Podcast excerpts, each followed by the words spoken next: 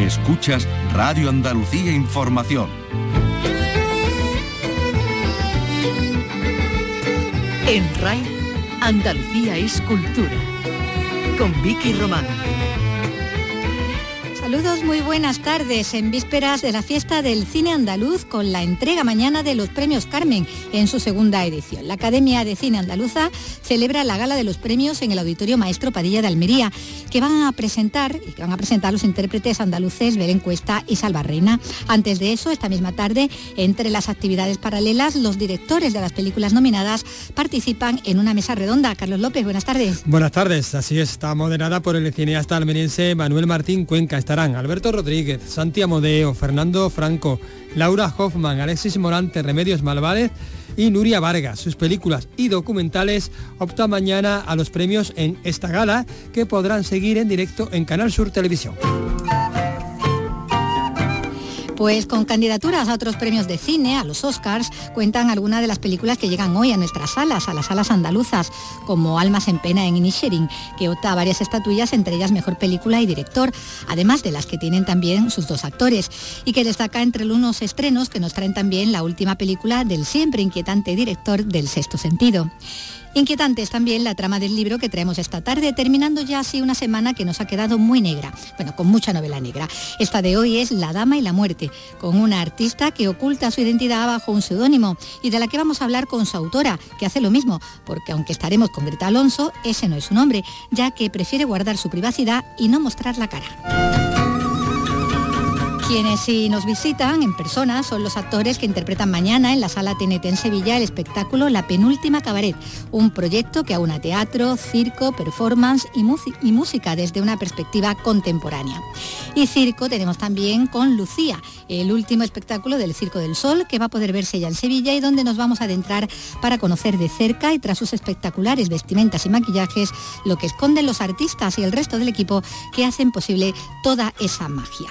Pues con todo esto y con la realización de Miguel Alba y la producción de Rey Angosto, empezamos ya. En RAI, Andalucía es cultura, con Vicky Román.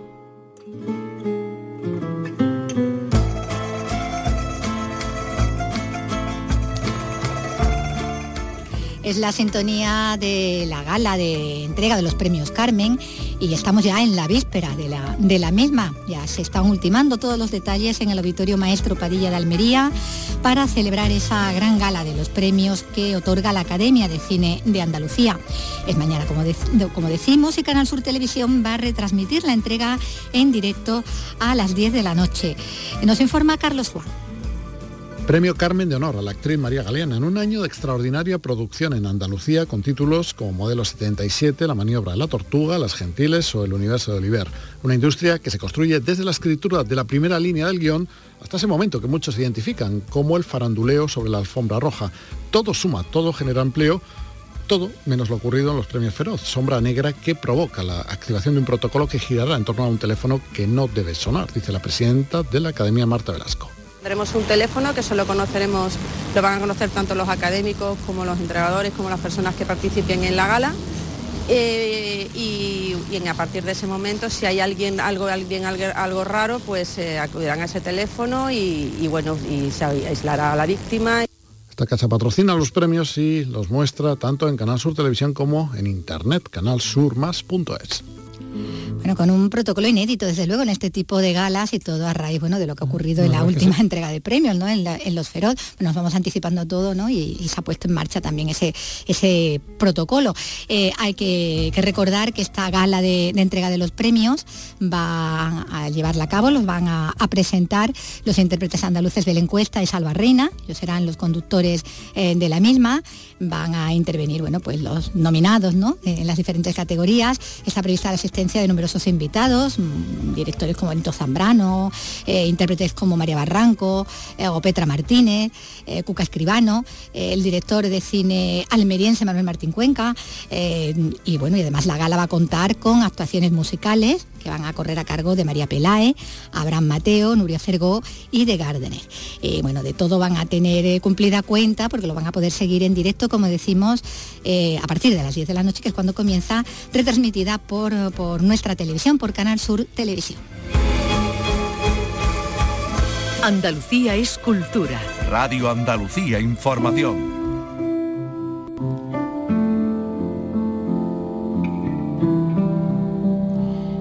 Vísperas, como decimos, estamos de esa gala de entrega de, los premios, que por cierto, eh, se nos olvidaba apuntar que dentro de las actividades paralelas que se están llevando a cabo, se han ido llevando a cabo a lo largo de toda esta semana previa, eh, hoy mismo a las siete y media de la tarde hay una mesa redonda eh, con la participación de los directores nominados eh, a, a mejor película, como mejores directores, también de documentales, no solo de, ficción, serán Alberto Rodríguez, Santiago Modeo, Laura Hockman, eh, Fernando Franco, Alexis Morante, como decimos, para mantener esa, esa mesa redonda en el patio de luces de la Diputación de Almería y a esa misma hora se proyecta también pues la gran favorita, ¿no? Modelo 77, la película de Alberto Rodríguez. Como decíamos, estamos en vísperas de esa entrega de- del premio y en víspera también, por otra parte, del Día de la Lucha contra el Cáncer.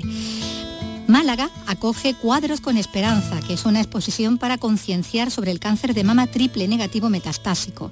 Esta muestra combina visualización de datos, inteligencia artificial, robótica y arte. Y va a estar en la estación de tren María Zambrano del 1 al 8 y del 10 al 16 de este mes. Tiene los detalles Alicia Pérez. Pacientes con este agresivo subtipo de cáncer de mama, uno de los más difíciles de tratar, muestran a través de tecnología de vanguardia el impacto de su enfermedad y la necesidad de investigación e innovación. Cuadros con Esperanza ha logrado capturar y transformar sus emociones y abordar temas como el diagnóstico, la aceptación y la innovación.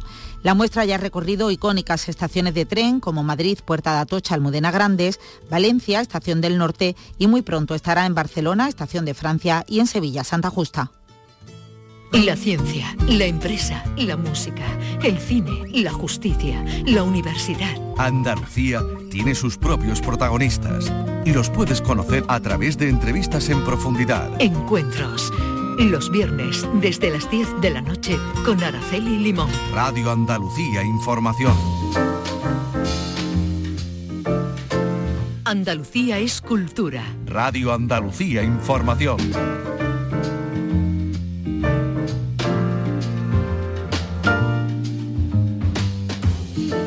Pianista Albert Márquez, afincado en Estados Unidos, va a actuar esta noche en el Classic Jazz. Es su primera actuación en Andalucía. Él viene de grabar un disco, el disco Freedom First, que ha hecho con el rapero Keith Lamar, que se encuentra ahora en el Corredor de la Muerte en Estados Unidos. Antonio Hermosa. Es la primera grabación de un álbum en el que un grupo de música liderado por el pianista Albert Márquez toca junto al condenado a la inyección letal el rapero afroamericano Kate Lamar.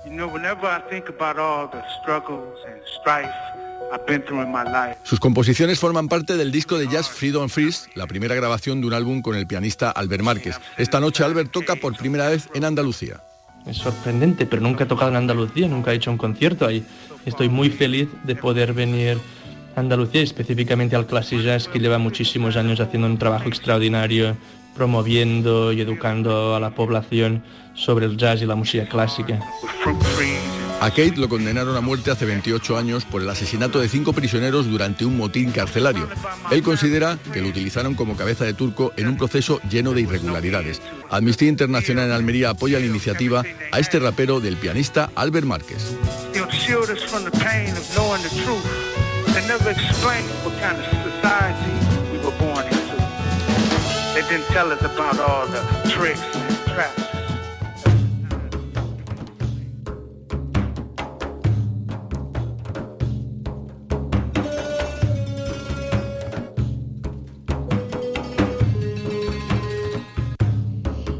Al circo cuando solo faltan horas para la inauguración de Lucía, el espectáculo del Circo del Sol, con una precisión increíble. Todo está a punto para esa premier de esta noche. Una reluciente carpa de 25 metros de altura, un diámetro de 52 metros, que va a albergar a los 2.600 asistentes que van a disfrutar esta noche de los malabaristas, trapecistas, eh, con un colorido impresionante y con muchas novedades, como nos cuenta porque ha estado por allí Maribel Fato. Muy buenas tardes. Hola, muy buenas tardes. Pues aquí estamos dentro de la carpa del Circo del Sol hemos visto cómo desde primera hora de la mañana se han llegado afanando todo tipo de camiones y de vehículos, trayendo la comida y trayendo también las vallas protectoras y todo tipo de material para que todo esté a punto para esta noche, para el estreno de la premiera a las ocho y media. Carpa hay más de una decena de operarios que están limpiando a fondo esta brillantísima carpa blanca, reluciente, para que todo esté espectacular para esta noche. Han llegado ya las letras que dice el espectáculo Lucía, se están montando en la entrada. 80 camiones han venido a instalar lo que es una pequeña ciudad para que todo esté a punto para un espectáculo sin parangón. El espectáculo que ha sido estrenado anteriormente en Madrid ha tenido la afluencia de 890.000 personas, con lo cual se espera que Sevilla sea también uno de los sitios donde más atracción tenga. Y ahora tenemos con nosotros a Charlene Warner, publicista de Lucía en el Circo del Sol. Ella habla en inglés, nosotros vamos a traducir lo que ella nos tenga que decir. Are you nervous? No, we're actually super excited. We're everything is ready for the big night tonight. We've been uh, getting ready for the last week and now everything is ready to go and we can wait to finally present Lucia in Sevilla. Ella dice que la verdad es que no están nerviosos, que han trabajado duro para que todo esté perfecto y todo esté a punto, con lo cual no hay nervios, lo que están es excitados de ver que va a llegar el momento de inaugurar en Sevilla. Otra cosa que le quería decir, qué montaje tan magnífico, porque hemos visto tantísimos operadores. So many people working at the station and this is everything is perfect everything is already prepared for tonight for the premiere for at 8.30 this is a lot of work. Yes it is a lot of work. Here on tour we are a team of 120 people that always travel with the show but every time we get in a city we need to hire local people to help us to build this little village that we travel with so yeah we do hire a lot of people and as well we have the help of people to operate the concession tent as well, where we sell our merchandising, the popcorn uh, here in the in the kitchen. So we kind of set up in the city, but then we need the people to the city to come and and and, and help us. And yeah, it's just so great to be here and finally be ready to premiere. Ella nos cuenta que dice que hay un detrás de todo esto hay un importante por ejemplo, más de 120 personas que trabajan aquí, más los 56 artistas y además que contratan a más de 50 personas locales que ayudan también a prepararlo todo, no solamente los espectáculos, sino también pues eh, el, servicio de catering, los popcorn, todo eso que está todo completamente preparado para la llegada de la gente. Como veis, no hay nervios porque hay mucha preparación, hay mucha coordinación y lo que hay es muchas ganas porque el público de Sevilla es diferente. Is the public from Seville? Uh, well, I mean, I guess we'll see it tonight, but from what I heard uh, from the last Pastor de Soleil show, there's something special about the public in Sevilla. And I mean, we've been traveling with this show in Spain in a couple of cities. We were in Barcelona, Alicante, Madrid, and I have to say that the Spanish people do respond to Lucia really, really well in a really special way. So we're really confident it's going to be the same tonight. Nos dice que bueno, que después de haber viajado por Barcelona, por Madrid y por Alicante, que ven cómo el público español responde muy muy bien. Sin embargo, esta noche verán cómo se comporta el público sevillano. Ya sabemos que el público sevillano es de otra manera. Eso es todo, eso es todo desde el Circo del Sol, desde dentro de la carpa, de la, la zona donde ellos se preparan, donde entrenan. Aquí estamos viendo a los a los especialistas prepararse para una noche idílica y que esperamos disfrutar de ella.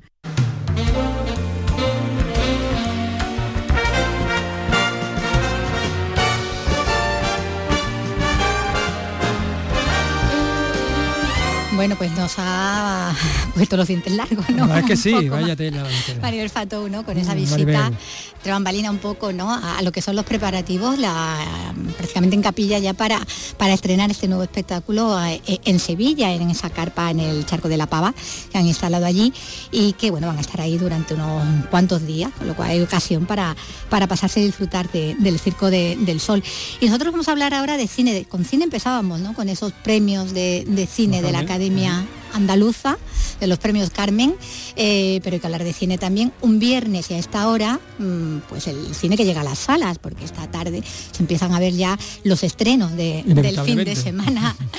Y bueno, y van llegando esas películas, van llegando con cuentagotas, cada semana llega una o dos, eh, que tienen más nominaciones a, a los premios Oscar, que se van a entregar el, el 12 de marzo.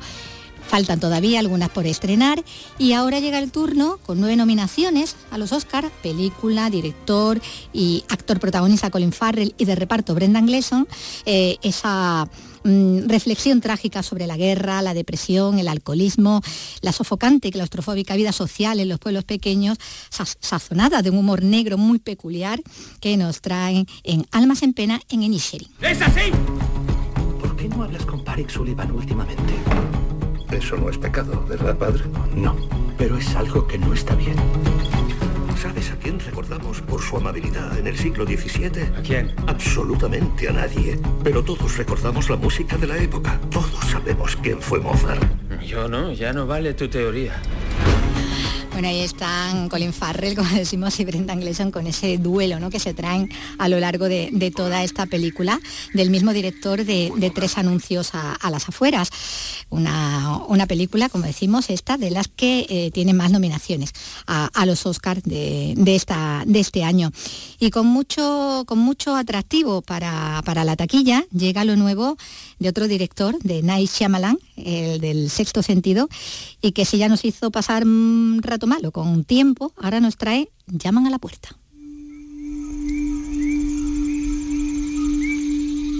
Hola.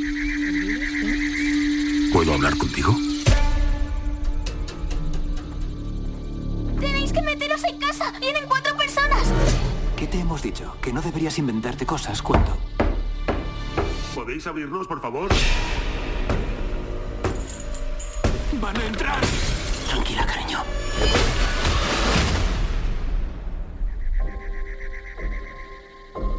No venimos a haceros daño, pero debéis quedaros en la cabaña con nosotros. A lo largo de la historia se han escogido familias para tomar esta decisión. Vuestra familia debe elegir sacrificar a uno de vosotros tres. Vaya que... Vaya que la siempre, movida- siempre cortándote el cuerpo. que la movida no sé si te corta todo el rollo. bueno, pues es la, es la cinta que, que nos trae Chamalán y, y el cine alemán también está presente en la cartelera este fin de semana con la historia de una mujer turco-alemana residente de Estados Unidos, enfrentada a la administración, la administración de Bush, cuando su hijo es detenido y enviado a Guantánamo después de los ataques de- del 11S, ¿no? Lo toman por, por talibán. En Rabille Kurnaz contra George Bush. Debemos informarle de que su hijo ingresó en Guantánamo. ¿Y eso qué es? ¿Hay jornada de puertas abiertas? Dicen que aquí vive un talibán. ¿Qué? Entonces yo lo sabría. Soy Rabille, la madre de Murat. Responderé a vuestras preguntas. Y no me pises las flores, por favor. Disculpe. ¿De verdad? Por favor, tiene que ayudarme. Mi hijo está muy lejos. Lo han metido en la cárcel. Su hijo a efectos legales está en tierra de nadie. Si no ha hecho nada malo, no le pasará nada. Vale. El señor Bush puede tener encerrado a Murat el tiempo que quiera. En teoría, sí.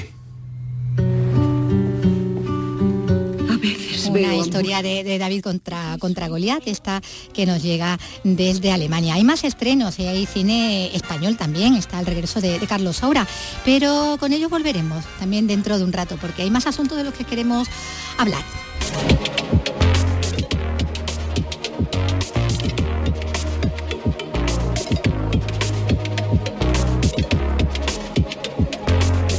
Porque queremos contar que ahora eh, dar cuenta de una iniciativa que aúna el cabaret, el teatro contemporáneo, la gastronomía y un post-show con una música electrónica, un poco de lo que estamos escuchando por ahí. Y bueno, es la tercera edición de la penúltima cabaret que se celebra este sábado en Sevilla y de la que nos va a dar toda la información Carlos, ¿no Carlos? Sí, la intención es ofrecer un formato fresco, al estilo cabaret de variedades y presentado por una maestra de ceremonias excepcional, la gran Alicia Acuña. Con ella y con los coordinadores, con Ana Donoso y con Nacho Terceño, vamos a charlar porque han venido hoy al estudio, están aquí con nosotros. Hola, buenas tardes. Hola, buenas Muy tardes. buenas tardes. Hola. Eh, Esta propuesta mezcla diferentes disciplinas, danza, circo, performance, flamenco, pero todo con tintes contemporáneos. ¿Cómo nace esta idea? Bueno, la idea nace de la experiencia de que llevábamos mucho tiempo, tanto Ana como yo, ya enredando en Sevilla, en la escena underground, con asociaciones, trabajando en espacios no escénicos. Y bueno, surgió de la oportunidad de TNT, que nos, nos llamó diciéndonos que tenían un par de fechas. Metimos en una de las fechas una obra de teatro nuestra, que hacía tiempo que no la hacíamos, y con la otra, bueno, pues estuvimos planteándonos cómo hacerla tal y cual, y quisimos trasladar todo eso que habíamos trabajado a una sala de teatro. Mismo concepto artístico, mismo concepto mm, interior, pero poder ponerlo en una sala con medios técnicos, con buen público, o sea, hacer ese experimento ¿no? de todo lo underground con su pureza, llevarlo al- a lo que sería una un, un escenario, una sala, un circuito y probar el experimento y fue bien. Sacar el underground de la calle y traerlo al, al teatro, ¿no? Sí, bueno, un poco la idea también el, por el deseo propio como artistas de siempre estamos en espacios no convencionales que nos encanta porque tienen que seguir viviendo, pero que es difícil llegar a las salas de teatro eh, con, tu, con piezas más cortas, ¿no? Piezas breves, con propuestas más alternativas. Entonces con ese deseo era claro, o sea, la oportunidad de lanzarnos a hacer este formato cabaret manteniendo lo que era la calidad y, y la variedad de las propuestas y, y sacando también dentro de la escena sevillana, poniendo fuera y visibilizar también a un montón de artistas que, que están ahí haciendo mucho y sosteniendo el entramado cultural sevillano. Estamos hablando de underground sevillanos, tiene su peso específico, ¿no? Queremos que tengan hueco la gente que está aquí viviendo, de Sevilla, o sea, que vive aquí, ¿no? Que después de Sevilla, pues Sevilla que vive, trabaja, que tra- genera, se mueve aquí, claro. Claro. Y evidentemente sí, y también ha pasado que en alguna propuesta hay alguien que está por Sevilla, que coincide y es una oportunidad para darle hueco. ¿Y tiene, y tiene un carácter propio la, la escena de aquí? ¿El underground de aquí? Eh, yo creo que la variedad, o sea, creo que las diferentes propuestas. O sea, creo que es un carácter muy de, de lo que está pasando, de lo que ha pasado siempre en Sevilla, en los que llevamos 15 años trabajando en Sevilla, que te encuentras propuestas a gente experimentando de diferentes artes, técnicas, mezclando, y yo creo que sí. Yo diría que hay un algo en común, respondiendo a tu pregunta y sumando a lo que dice Ana, y por, por luego hablar con los artistas, sus bagajes o, con- conociéndola, casi, casi todo el mundo, no todo el mundo, ha tenido alguna experiencia fuera o por trabajo de haber hecho muchos bolos fuera, ver otras compañías que se hacen fuera de España, en otros países, o haber hecho escuelas en otros lugares, y entonces vuelven con esa información, la adaptan a lo de aquí, y yo creo que si hay una pauta es esa, es gente que ha visto a otra cosa fuera y ha vuelto revolucionado, lo ha sumado a la idiosincrasia, ¿no? Esa palabra tan, tan, tan sevillana, pero, pero a esa idiosincrasia que ya llevaban, más lo visto fuera de lo que se puede hacer en escena. Claro, porque hay como una hay un carácter reconocido, digamos, en, por ejemplo, en la música, ¿no? Desde Triana a los Derby Motoreta, Burrito Cachimba que, que acaban de salir. eh, ya como un característico, como reconocido, pero eh, no sé si se reconoce lo mismo en- dentro de la escena. Yo creo que las artes escénicas, nos- aquí en Sevilla nos quedamos gente muy variada. Yo primera que no soy de aquí de Sevilla. Entonces creo que ahí hay, un, hay un- una mezcolanza muy interesante. Pues precisamente también es aprovechar eso, ¿no? Gente que está aquí, que se asienta aquí y que aporta lo que trae y se nutre de lo que hay, ¿no? A ver, yo creo que, que en Sevilla se hace mucho, ¿eh? que se hace mucho y mucho que no se ve, pero hay gente haciendo, haciendo, investigando, experimentando, juntándose eh, desde entornos no solamente en el ámbito más profesional, en el sentido en el que no te estás juntando solamente para un producto profesional, sino que la gente vive el arte eh, todo el tiempo, ¿no? Y en sus espacios de ocio y en sus espacios de encuentro. Y tienes a un cirquero con alguien de teatro físico entrenando, investigando eh, por el gusto de investigar. O de repente una Alicia Cuña con, con otro artista que le está abriendo un mundo audiovisual y están experimentando. Y creo que eso sí pasa mucho en Sevilla. Una Alicia Cuña que es un universo en sí misma, que eh, puede actuar pues desde hacer teatro, flamenco o lo que se le ponga por delante y que además se va a encargar de, de- de- de toda esta amalgama. Bueno, porque ellos como están totalmente locos y yo también, pues, pues mm, me hicieron esta propuesta la primera vez y yo para mí como le digo a todo que sí, porque realmente me encanta. Y ellos me dieron la libertad de yo poder presentar como yo quisiera. Pues entonces he tirado un poco de mi de mis armas, ¿no? Porque yo presentadora pues no soy, ¿no? Evidentemente, ¿no? Pero sí es verdad pues que entre, entre visuales, música, danza, ¿no? performance un poco, pues ahí me monto yo las presentaciones de Raúl cada artista. Cantizano, Raúl Cantizano, eh, Gran Wyoming, ah, eh, eh, de- es decir, de- eres una todoterreno de la Ah. escena, ¿no? Bueno, las cosas como que van, te las va poniendo la vida por delante, ¿no? Bueno, Raúl Cantizano me lo puso por delante la vida hace casi 30 años, ¿no? Entonces él fue el que me empezó a, a sacar del mundo del flamenco más tradicional, que es del que yo venía, y me empezó a meter en el mundo de la experimentación, eh, del campo sonoro, ¿no? Y ya empecé a, ya llegó Niño de Elche, eh, Lloren Barber, ¿no? Y empezamos a, a trabajar otra, otro, otros campos, ¿no? Siempre desde el flamenco, realmente. Nosotros éramos como los flamencos hippies, ¿no? Frustrados, que teníamos un aspecto totalmente fuera del canon del, del, ¿no? flamenco, de, en mi caso, pues, una cantadora, ¿no? Que ya me estás viendo, no hace falta que te explique, ¿no? Eh, igual que me abre puertas, pues también me las ha cerrado, ¿no? Pero realmente yo, que esta soy yo, no tengo otro... Pero el flamenco también se, se ha distinguido siempre por, por mantener siempre como una vía paralela, ¿no? A, a- Sí. canon, ¿no? A- Sí, lo que pasa que A ha, la ortodoxia, ¿no? ha habido un poco una época que estábamos como escondidos, ¿no? y, y afortunadamente poco a poco, pues gracias a ese maestro que fue Enrique Morente, ¿no? Que nos abrió Camarón también, nos abrió Caracó, ¿no? Porque Caracó empezó a meter orquesta, eh, ¿no? Y en su época pues estaba loco, y era una barbaridad lo que estaba haciendo, ¿no? Y, y pero para nosotros, pues afortunadamente nos abrió una puerta que si no nosotros hubiéramos tenido que abrirla como los Miura. ¿no? Aún así, todavía nos encontramos como Miura, ¿no? Porque todavía te hacen así, ¿no? ¿No? Cuando le presenta algo, ¿no? Cuando coges un cante del 1800 y le metes un cinte y una guitarra eléctrica con distorsión, pues, pues los flamencos hacen, "Oh, oh, qué-". Si No, será- sacrilegio, sacrilegio. Si será grande tu pena, que estás rompiendo a bailar, decía, decía Caracol. Mm, ya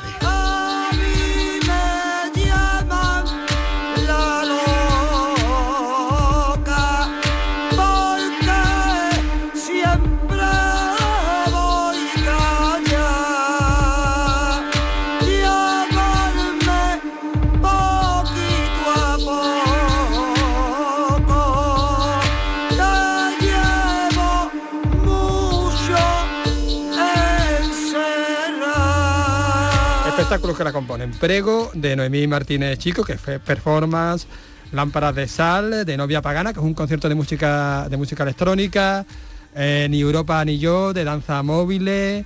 Estás tratando de decirme algo de Ana Acosta, que es circo, en fin, un poco de todo, ¿no? Una variedad amplia. Bueno, ese el espíritu. Escucho a Alicia Cuña y digo, bueno, Alicia representa el espíritu de la penúltima cabaret Bueno, por de una forma funda. vamos. Por eso la elegimos muy, muy, muy a conciencia. Oh, o sea, yo- no solo presentadora, madrina y casi el talismán de la penúltima, porque Qué representa maravilla. perfectamente el espíritu. Eh, para nosotras es como es muy importante que, que haya mucha variedad de artes escénicas, o sea que no esté relegado simplemente al teatro o, o a la performance, a la danza, sino que esté el circo, la música, o sea que, que- realmente estemos poniendo un, un día, una variedad de que la gente salga diciendo, vale, a mí me ha impregnado, me ha salpicado aquí un poquito de todo. Sí, incluso, perdón, desde, desde, desde este riesgo que hablamos, por, por ponerle una etiqueta a lo contemporáneo, ¿no? por definirlo, eh, cosas riesgosas, novedosas, y no hay nada más novedoso, más riesgoso de lo que se está haciendo ahora, que es romper esas líneas, que sea difícil definir qué es circo, qué es teatro, qué, qué es concierto, qué es cante. O sea, las propuestas que personalmente más me gustan son aquellas que serían difíciles de ponerle la etiqueta y que se queden ahí dentro. Pero bueno, como trabajamos con ellas por orientar también al público, por orientarnos en nosotras, por supuesto que haya esa variedad y es una búsqueda concienzuda de que, de que en cada edición haya de todo. que no quita que no haya clásicos. O sea, que también para nosotros es como no, no generar unas líneas hacia ningún lado ni cerrar puertas hacia ningún lado. Es verdad que hay un- una motivación frente a lo contemporáneo, a la investigación, a lo experimental, pero el gusto de lo clásico, si alguien viene con un texto clásico o una forma de hacer más, más en- en esta línea, bienvenida será también. Bueno, en la edición anterior como, como representante del, del teatro estuvo Álvaro Godot, que es un dramaturgo súper joven, pero venía ya con con recomendado por Javier Berger y David Montero, que habían, había trabajado él con ellos y tal, y, y yo les pregunté y me dijeron, ahora mismo Álvaro Godot. está". Y también esa es la intención, digo, que traía algo, mm, bueno, ba- bastante clásico, teatro de texto, bueno, escrito por un chico joven, con toda esa amalgama, o sea que por supuesto tiene cabida, fue una gratísima sorpresa y también dar cabida a quien está empezando, o sea que, que queremos hacer mucho, es muy ambicioso, ¿no? queremos dar, dar visibilidad a muchos ámbitos distintos de las artes vivas, queremos también dar hueco a la gente joven que está empezando con buenas ideas, con trabajo y que se ponga nosotros, como como nosotros, nosotros. que estamos, Claro que sí. estamos Encima. a punto de romper huevos y que trabajen, que tengan esa experiencia de estar en el escenario con gente muy experimentada, que se dé eso. Había una escuela en la anterior edición, la Sala Mera de, de Los Remedios, que es un proyecto precioso de coro y banda infantil, que lo lleva Alicia Murillo, y era su primera vez en unas tablas, y fue emotivísimo, precioso, el público estaba volcado con ese coro, y para ellos era, bueno, ahí estaban, detrás suya, pues actuaba gente con mucho bagaje, ¿no? Alicia, hay que venir con tiempo, ¿no? Hombre, por supuesto, porque además este, esta edición tenemos un ambigu magnífico con su, con su comidita mexicana maravillosa, su DJ, o sea, tenemos dentro y fuera de la sala está la TNT totalmente animada desde la, la apertura de puertas hasta que nos echen. Digo, porque hay oferta gastronómica con, con una furgo de esta con, Sí, con tacón sí, sí, mexicano. con tacón mexicano. Hay un, un post-show con una pinchada de, de DJ Mayo, ¿no? No sé Si no me, DJ. Mayo, sí. Es decir, que hasta que nos echen, ¿no? Hasta que nos echen, totalmente. Hasta que nos eche Ricardo Iniesta. Sí, sí, hasta que Ricardo diga, mira ya, por favor. Fuera de aquí. Irse, si me queréis, irse. Pero yo creo que esta edición, el conseguir el post y el previo también es como ir sumando a que es el espíritu de la penúltima, la penúltima cabaret y que vaya creciendo en las siguientes ediciones, que es eh, lo festivo también, de, de- de disfrutar de, de- de todo, el- de un contexto, generar un contexto dentro de lo que es una representación, ¿no? Y que es igual de importante, qué llego, qué me encuentro, cuando salgo, qué hay, qué me encuentro y cómo me voy para mi casa. Claro, yo trataba de intentar buscar con cómo definirlo, ¿no? Para que la, la palabra cabaret no provocase confusión, ¿no? Que en cabaret parece que, que muchas veces se nos va la mente directamente ya a corsés y corpiños, ¿no? Y, y medias de rejilla. Y la idea de cabaret es como mezcladito y esto de llamarle la penúltima, de querer darle este entorno festivo, este pre y post, no sé, lo más parecido que se me ocurre es como una boda, ¿no? Que al final lo importante, lo importante es la ceremonia, el ritual de en medio y ahí hay momentos para la emotividad, para lo profundo, para hablar de los sentimientos, para el amor, pero todo lo que rodea la boda es festivo, desde el encuentro con esos amigos del colegio, desde que ves a no sé qué, por supuesto después es más festivo, entonces es un, un contenedor festivo para una ceremonia, para un ritual, para una escena de verdad, de, de la que uno sale removido. Entonces así se me ocurre a mí definirla para Ya, quien venga, Vamos de boda. que se venga preparado para ir de boda. No hace Va- falta no, venir no. en traje. Exactamente, no hace falta venir, venir, venir en traje. Aquí tenemos a nuestra, iba, a decir cura, no, no es cura, nuestra papisa, Ah, Alicia. Acuña, que va, no- nos va a casar a todos allí con- Hombre, con, por con la fiesta. Con la fiesta. Bueno, eh, hemos hablado de artistas y de compañías que han pasado por, por vuestro por esta propuesta, por la penúltima, pero ¿habrá también quien repita? Sí, bueno, repite Alicia Cuña, como Por estáis ejemplo. escuchando, por ejemplo. Repite y Danza Móvil como Danza compañera Móvil. también. Eh, yo creo que también dentro de tenemos que como enmarcar esta propuesta como un proyecto completamente autogestionado en el que las artistas que están participando participan a riesgo. Entonces para nosotras también es, eh, es como muy importante tener en cuenta todas estas que están apoyando al principio y que están eh, sosteniendo el, el alma del proyecto, seguir invitándolas. O sea, no es, no es algo que eh, viniste y, y ya, ¿no? Sino, claro, te vamos a seguir invitando para darte ese hueco también de que formas parte de, de la esencia y de la familia del, del proyecto. Y después que eh, yo creo que las personas de- que se dedican al arte están generando todo el tiempo. O sea, hay muchas propuestas, hay muchas ganas de, de, de mostrar eh, lo, que, lo que están haciendo. Entonces, eh, mientras sigamos con este proyecto adelante, está siempre abierta la puerta a repetir, repetir y siempre el equilibrio, repetir y propuestas nuevas, gente joven, gente mayor. ¿Y qué respuesta tiene el público, Alicia? Hoy el público tiene una respuesta genial. Yo creo que el público tiene ganas de pasarlo bien, de, de abrirse, de relajarse. ¿no? Y aquí como hay esa variedad, ¿no? Pues creo que cada uno pues, se puede sentir representado con cualquiera de las piezas que está viendo, ¿no? Entonces, creo que, magnífico. De hecho, bueno, esta es la tercera edición, pero desde hace un año eh, lo hacéis de, de- de forma trimestral, ¿no? Es decir, que está creciendo el proyecto, ¿no, Nacho? El proyecto sigue creciendo. Hicimos la primera, como te comenté, esta historia que fue bastante como, bueno, ca- ca- casual o casuística. ¿no? Vamos de que que, nos vamos. de que empezamos en abril, mayo, terminó el curso, pero tanto TNT, la dirección de TNT, como nosotras y las artistas quedamos muy contentas de, de- de cómo quedó. Y entonces lo que hicimos fue volver a hablar con TNT para programar este carácter trimestral, que pudiésemos nosotras como organización contar con una periodicidad y a las artistas poder decirle "Eh, que esto eh, eso, como bien decía Ana, es, es un trabajo de, de vamos ahí poquito a poco, vamos ahí haciéndolo crecer, vamos ahí haciéndolo llegar a artistas y, a- y al público y a la ciudadanía, que esto es un trabajo poco a poco y para eso tenemos que tener una garantía de y TNT nos la dio, pactamos, pactamos este primer año completo trimestral y la idea es seguir creciendo tanto con el apoyo del público como de las artistas que ya está pasando, que nos escriben, que nos dicen estuvimos allí, lo vimos, queremos participar, tenemos una pieza de 10 minutos que nos encantaría hacer. Entonces ya se está poniendo esa, esa maquinaria, todo eso que tiene que estar pasando alrededor para que esto pase, ya, ya va pasando. Así que bueno, confiamos en que esta de este sábado eh, sea la fiesta que estamos preparando, sea estupenda, la de abril y mayo también, y empezar a hablar del curso que viene. Eh, pues ya tenemos plan para mañana por la tarde, noche y madrugada, hasta que nos eche, hasta, Hasta que, que Ricardo. Iniesta de TNT diga "Bien, irse. Irse. por Dios. Así que nada, nos vemos mañana, ¿no? Y nos tomamos la penúltima. Venga, supuesto. te esperamos.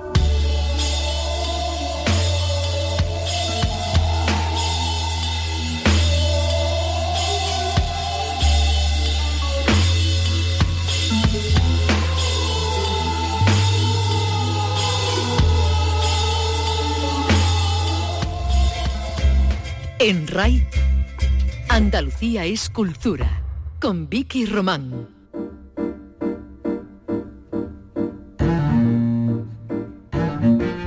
Nadie sabe quién es la persona tras el nombre de Greta Alonso, la autora de la novela negra El cielo de tus días. Como nadie sabe, en su nueva novela La Dama y la Muerte, quién es el personaje que se oculta bajo el seudónimo de Dama. Un juego de ocultamientos que llega desde la propia autora hasta este nuevo relato suyo del que vamos a hablar ahora por teléfono, porque sus entrevistas nunca son presenciales. Hola Greta, ¿qué tal? Muy buenas. Hola, ¿qué tal? Encantada de estar contigo hablando. Y nosotros, ahí, eh, como me decías antes, a- en una zona del Cantábrico donde llueve y no hace un día muy, eh, muy luminoso, que digamos, ¿no? Sí, bueno, aquí es lo habitual, ya, ya estamos acostumbrados. Bueno, Greta, ¿se puede decir que, que estamos ante una situación de, de doble seudónimo, rezando el rizo, con una autora en la sombra eh, que escribe ahora sobre un personaje que tampoco se revela ¿no? a lo largo de, eh, de la novela? Hay que esperar hasta, hasta el final. ¿Por qué ese juego con la, con la identidad? Bueno, yo creo que el tema de, de haber escrito yo misma con seudónimo mi primera novela pues me afectó, ¿no? Eh, y, y surgió la idea de bueno de crear un personaje que pinta con seudónimo y subasta sus cuadros envueltos. Lo que pasa es que los motivos que tiene Dama, que no se sabe si es un hombre o una mujer, para pintar con seudónimo, bueno, pues no se sabrán hasta, hasta el final de, de la novela y son muy distintos a los míos. Realmente no tenemos nada en común. sí. Sí, porque hay un momento en la novela en que se pregunta uno por qué eh, se, se oculta la autoría, ¿no? Se oculta la, la identidad sobre la autoría de una, de una obra y los posibles motivos que hay. Y como dices, ¿no? Eh, algunos no, no casarían, ¿no? Con, con tu caso, ¿no?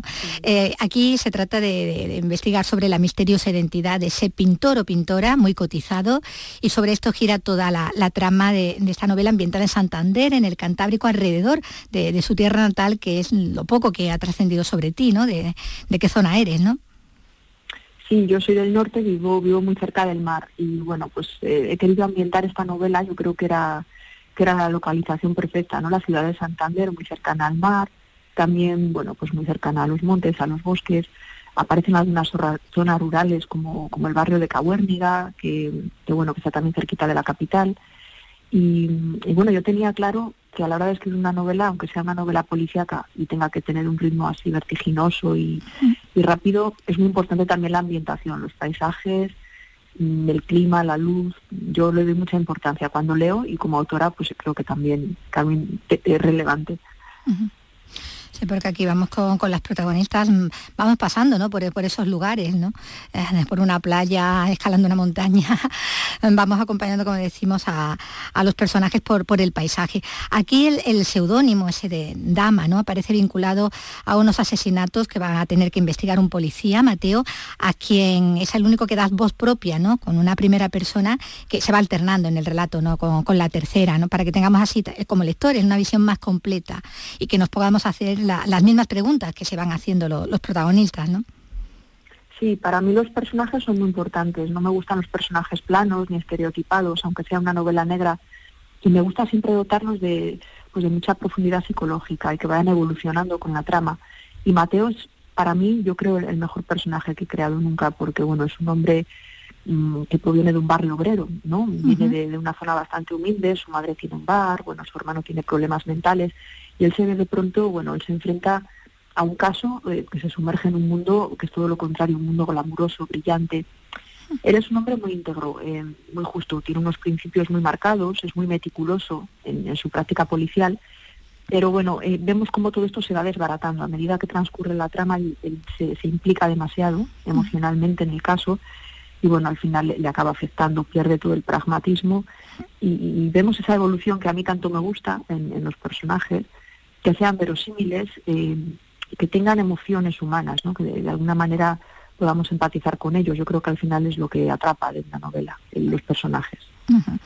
Esa, esa profundidad que tienen, ¿no? Y esa, esas reflexiones también que se, que se hacen, ¿no? Y que, que compartimos, ¿no? Como, como lectores, eh, preguntas que, que tratan de despejar pues esas incógnitas, ¿no? Que se van planteando conforme se van produciendo esos crímenes alrededor de unos cuadros de un artista misterioso, ¿no? Lo que nos va a llevar, bueno, también a, acercarnos al mundo del arte, eh, a los cuadros robados, desaparecidos, falsificados, a todo ese arte perdido, destruido o expoliado, ¿no? Porque, porque la misma realidad hay mucho de novelesco ¿no? en todos esos temas, ¿no?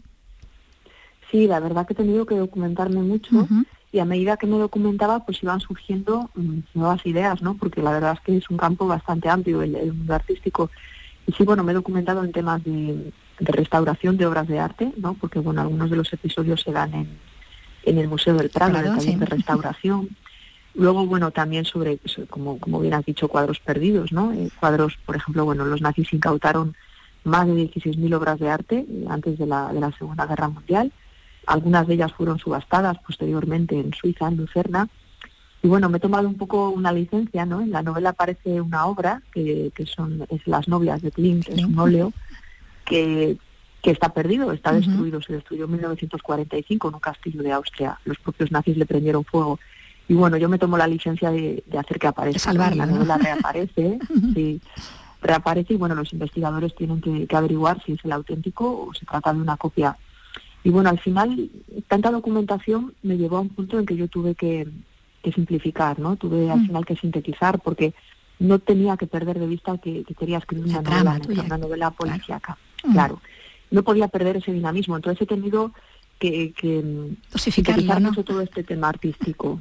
Sí, me- porque me interesaba mucho sobre todo el tema policial, el, el tema de la investigación científica y forense. Eh, No, no podía desviarme de ahí ni, ni que la novela perdiera pues mm, dinamismo, que para mí es básico en una novela negra.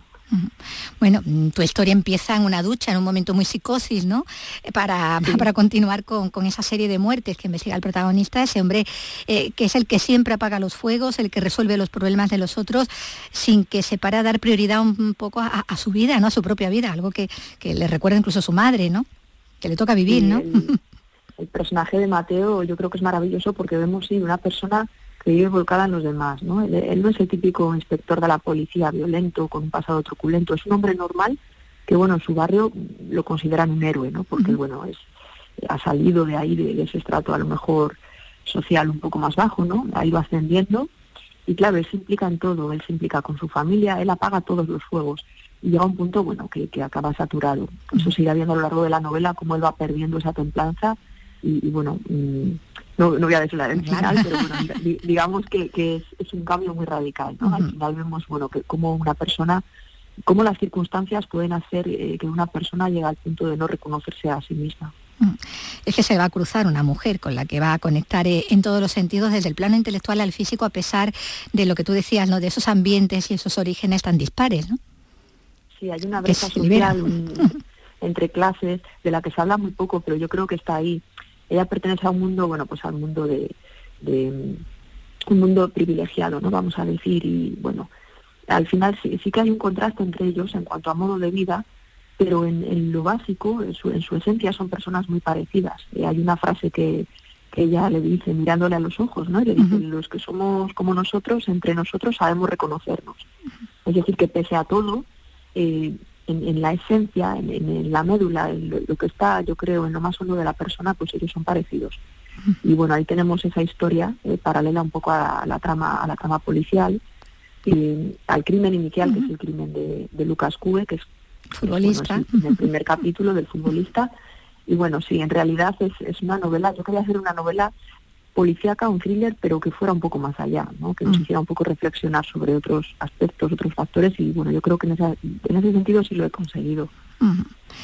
Sí, y de pasada, bueno, pues se habla también de, de situaciones sociales, ¿no? Como eso de que la gente está muy sola, ¿no? Eso que se pueda, eh, que no se eh, tengan contacto entre unos y otros ni de la familia y, y no se noten ni las ausencias, ¿no? O, eh, de, de algunos de, de sus miembros o, el o el hecho de que toda la gente eh, pinte, escriba, cocine, ¿no? Que necesiten darle un sentido también a, a la vida. Y luego esa reflexión también alrededor de- del arte y de lo artístico, ¿no? De los protagonistas vamos a ver que coinciden en subastas que van a, de las que se va a ir viendo aumentar el precio de, de la obra anónima, lo lleva por París, por Londres, por Madrid, eh, incidiendo en esa idea, ¿no? De que cómo el misterio contribuye también a- al marketing y revaloriza la, la obra artística, ¿no? Es mm, qué determina el valor, ¿no? de, de la, de, la, de la obra de arte. Sí, es algo que se cuestiona también en la novela, porque, claro, los cuadros de dama se están subastando envueltos, es decir, los No compradores están pujando, enloquecen, cada vez pagan más por algo que realmente no se sabe lo que es, nadie sabe lo que hay debajo del papel que envuelve los cuadros, es otro de los misterios de la novela. Y sí que hay rumores, ¿no? Bueno, se dice que la dama pinta con la mano izquierda, que la firma está oculta en- entre las pinceladas, eso ya lo hacía Dudero, los cuadros van numerados. Hay quien dice incluso que, que los cuadros pueden ser secciones de una tabla más amplia, ¿no? Como una historia, eh, una historia a lo mejor Fragmentada, sí. bueno, pues, pues truculenta, que a lo mejor por eso precisamente los cuadros se ven troceados y envueltos. Esto ya ocurrió ¿eh? hace años. Bueno, yo leí un artículo de un cuadro de Aparicio Inglada aquí en España que, que se vendió troceado en 21 trozos, ¿no? Y aparecieron luego por el rastro. Entonces, bueno, realmente yo creo que sí que invito a reflexionar un poco a las personas, ¿no? Realmente cuando estamos pagando por una obra de arte o por un objeto de consumo, que no tiene por qué ser algo artístico, ¿por qué estamos pagando realmente? ¿Por el valor o, o por la moda o por el postureo? Entonces, bueno, sí que, sí que al final, bueno, yo creo que la novela negra, además de entretener y permitir que las personas se evadan de su vida cotidiana, nos tiene que hacer también reflexionar un poco sobre, sobre el mundo de hoy. ¿no? Y, y un tema que sí me ha gustado también que, que lo citaras, pues el tema de la soledad, ¿no? De las personas. Un poco el, el personaje de Lucas Cue, que es el futbolista que aparece asesinado ya en el primer capítulo, bueno, pues encarna eso, ¿no? Es un hombre muy sensible, es un hombre mm, que se ha abandonado totalmente el deporte de élite porque él se sentía manipulado, tratado como un objeto y, y hace meses que no habla con su familia, o sea, realmente vive aislado, ¿no? Y eso también me lo cuestiono muchas veces. El, el ritmo de vida que llevamos a veces nos aparta de, nuestras familias, nos aparta de realmente de, nuestra esencia, de lo que realmente somos. Vivimos demasiado rápido. Y bueno, yo creo que es algo que también tendríamos que parar a, reflexionar sobre ello. Y que aparece, como dices, ¿no? Aquí también reflejaba en, en tu novela, eh, con ese eh, tema, digamos, que, que hace que sea el, el hilo conductor de todo, ¿no? El tema de, de la obra artística, de, ese- de esa obra y de ese autor del que nadie eh, sabe realmente nada. Eso que, que se dice en algún momento de cómo se paga más por la idea que el- por el propio objeto a veces, ¿no? Y lo que tiene puede tener también eh, de fraude, ¿no? Y hay una frase ahí, unos crean basura y otros arruinan por ella. Eso es el consumismo elevado a la enésima potencia, ¿no? Que es lo que estaba hablando antes, ¿no? Pues cosas que pueden tener mucho precio pero, pero poco valor. Algo que se habla después también se aplica entre mujeres, ¿no? En otro momento de, de la novela, ¿no? Sí, sí, sí. Sí, es un tema que, que siempre me ha llamado la atención y el tema artístico siempre me ha interesado mucho. Y yo creo que, que ha sido una oportunidad el, el- el sentarme y decir voy a escribir un libro sobre arte, una novela negra sobre arte. Y aquí sí, la verdad es que me ha dado la oportunidad bueno, pues introducir muchos muchos temas, también los de los profesionales, ¿no? Entre, entre artistas, y no solo entre artistas, lo vemos también con Mateo y su compañero Chuchi, También. como bueno, pues el inspector Mateo una ten- Valtierra, si hay una tensión, Sí, él va a sí, sí. y su compañero no lo asume, bueno, vemos un poco que al final el éxito tiene un coste, y tiene un coste para todos, tiene un coste para Lucas, el, el futbolista de élite, tiene un coste para Mateo, el chico de barrio, tiene un coste al final que al final lo pagan caro y, y bueno, eh, sí, se va viendo se va viendo en la trama. Esa trama que habla tanto de eso, ¿no? De, de- qué, es el arte, de quién es el artista, si lo es el que lo pretende ser o el que lo es sin elegirlo, ¿no? Qué parte de, de azar, ¿no? Puede haber también eh, eh, en ello, ¿no? Todo mientras se investiga, pues la la autoría, en este caso, de unos crímenes, no solo la autoría de, de una obra. Eh, se preguntan, como decíamos antes, qué motivos pueden llevar a un autor a divulgar su obra bajo seudónimo. Y Greta, lo mismo que hay autores con, con seudónimo que mantienen su identidad real también al margen de los libros, pero no se ocultan. No sé si, si tú esto va a ser ya para siempre o te has planteado en algún momento eh, con otra publicación eh, el coger y, y mostrarte. Sí, yo, yo lo del seudónimo lo decidí antes incluso de enviar el manuscrito a editoriales. Y bueno, mis motivos son emocionales, son puramente emocionales. Yo soy una persona muy tímida y bueno, tengo un trabajo, yo no vivo de la literatura, ¿no? Entonces quería mantener mi, mi rutina pues tal y como ha sido siempre, en, en mi círculo de confort. No me veía, bueno, pues haciendo una gira de promoción, ni acudiendo a ferias, ni a firmas, ni, ni haciendo entrevistas, aunque ahora, bueno, eh, estoy haciendo alguna por teléfono. Y entonces, bueno, establecí esa línea roja cuando envié el manuscrito a editoriales. Y bueno, la mayor parte de ellas les encantó mi primera novela, pero pero no, esa línea roja, porque ellos normalmente necesitan un autor para Claro, promocionar. ponerle una cara, claro, que, que- que- que atienda a los lectores y que firme, ¿no? Claro. Entonces Planeta aceptó. Planeta les encantó el manuscrito y dijeron, bueno, no nos importa eh, que trabajes con seudónimo y vamos a ello. Y bueno, yo la verdad que estoy muy cómoda porque me permite compaginar muy bien eh, la literatura con mi trabajo, que es muy exigente. Y, y bueno, pues mi intención sería mantenerlo tanto Todo como que pueda, pudiera. claro. Y mi modelo a seguir es Elena Ferrante, que es una escritora italiana Sí. que lleva años publicando con seudónimo, pero no es fácil porque, bueno, em, es muy complicado, por ejemplo, la interacción con los lectores, que es algo que he hecho en falta. Yo utilizo las redes sociales en un perfil de Instagram y me comunico con ellos a diario, interactúo mucho con ellos, pero me falta algo. O sea, llega un punto que, claro, el seudónimo tiene sus desventajas. Claro. Pero a día de hoy, en- poniéndolo en una balanza, yo creo que... Tiene más ventaja. el sí, sí, sí, sí. No, no sé si sería capaz de, de hacer esto como lo hacen otros autores, pues eh, viajar tantísimo, el estar fuera de casa tanto tiempo promocionando y no sé cómo Sí, lo puede haber un término medio también. en el que a Sí, lo no, desde luego que si saliera a la luz eh, tendría, tendría que establecer eh, sí, un término medio porque sí, no sería capaz. Pero bueno, por ahora estoy así a gusto y yo creo que para mí es lo mejor por mi forma de ser. Bueno, pues Greta Alonso, eh, autora eh, de La Dame la Muerte, de esta, de esta novela que publica Planeta, de esta novela de, de trama negra, pero donde se aborda, como decimos, pues muchos, muchos temas al margen de lo que sería un, un thriller ¿no? Po- policíaco. Pues muchísimas gracias, Greta. Y, Gracias, y nos veremos, gracias. nos veremos igual. Sí, algún día. algún día. Algún día. un abrazo, un abrazo. Salud.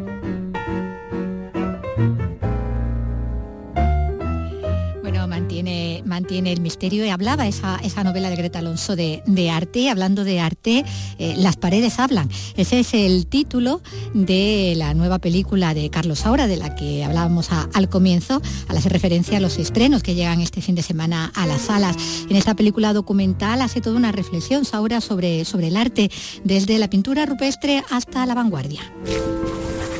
El grafite es una forma, digamos, urbana de trabajar, pero los pintores siempre han trabajado en las paredes. Sí, tú también has Yo en también, paredes, ¿no? sí. Y, y en un cierto momento pensé que para hacerme independiente de la pared, la pintura era la pared.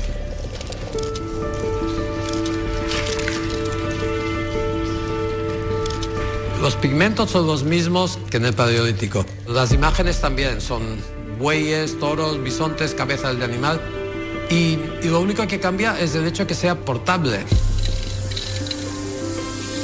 Acercamiento de, de Carlos Saura al mundo del arte, del que participa, por supuesto, su, su hermano también, Antonio Saura, el pintor, es el acercamiento de, de alguien del cineasta, en este caso el cineasta aragonés, eh, que vive el arte también en todas sus facetas.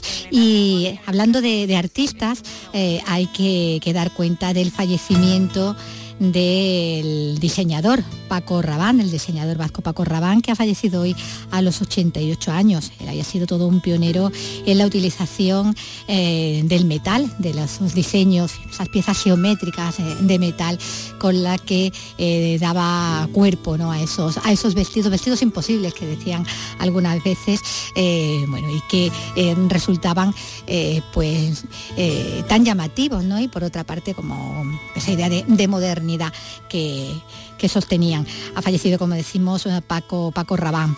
Y hablando también de, de arte, eh, en Sevilla, ese antiguo pabellón de Marruecos de la exposición iberoamericana de- del 29 va a tener nuevo uso. Se lo va a dar la Universidad Pablo de Olavide porque va a trasladar allí, a partir del próximo otoño, eh, lo que será su centro de atención a estudiantes internacionales, como nos cuenta María José Molina. Ayuntamiento de Sevilla y Universidad Pablo de Olavide han firmado hoy el acuerdo de cesión del pabellón de Marruecos de la Expo del 29 a la Universidad Sevillana. La intención de la UPO, explica su rector, Francisco Oliva, es dotarlo de contenido cultural y atender en él al medio millar de alumnos de universidades americanas que cada año estudian en la Olavide. de teatro, de flamenco, de artes escénicas, traerla aquí para abrirla a toda la ciudad de Sevilla. Queremos que muchos de nuestros estudiantes que vienen de fuera, pues traerlos también aquí. Lleguen a un centro universitario y vean que realmente es una especie de, de pequeño Real Alcázar o de pequeña Alhambra de Granada, ¿no? Realmente es una, es una maravilla. El pabellón de Marruecos del 29 se encargó a José Gutiérrez Lescura, director de la Escuela de Bellas Artes de Tetuán, y contó con la colaboración del afamado pintor Mariano Bertucci. El edificio es una bella muestra de la mejor artesanía marroquí y reinterpreta diferentes elementos de su arquitectura. Actualmente es sede del Servicio Municipal de Parques y Jardines que va a ser trasladado al Parque de María Luisa, a otro pabellón del 29 que fue diseñado por el arquitecto sevillano Juan Talavera y Heredia. En la revista de Radio Andalucía Información tienes el repaso a la actualidad del día. La última hora, conexiones en directo, información especializada, música. Tu programa de tarde en Radio Andalucía Información es La Revista. De lunes a viernes, desde las 5 de la tarde, con Beatriz Rodríguez. Radio Andalucía Información. En RAI, Andalucía es cultura. Con Vicky Román. Antes ya tú me lo hiciste. Y ahora,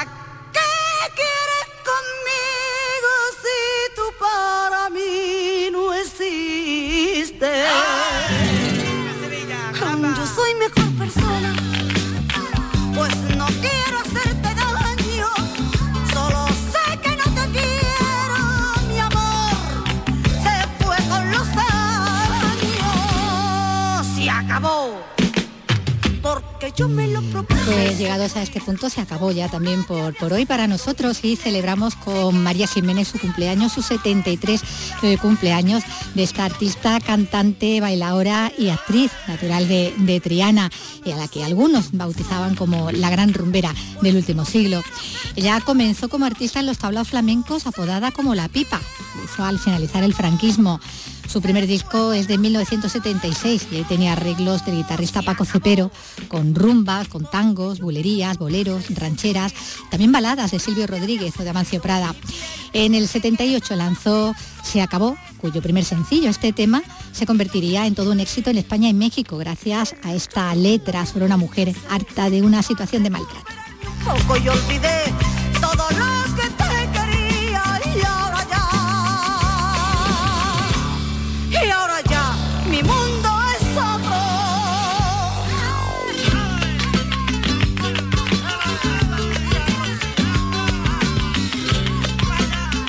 María María Jiménez, afincada ahora eh, en Chiclana, en Cádiz, y que fue galardonada, recordamos, el año pasado, en el 22, con la medalla de oro al mérito de las bellas artes, sé que, o que concede el Ministerio de Cultura de España. Pues con la música de María Jiménez, en su cumpleaños, nos vamos a despedir ya hasta el lunes. Que tengáis todos un feliz fin de semana. quiero ni te odio. Quiero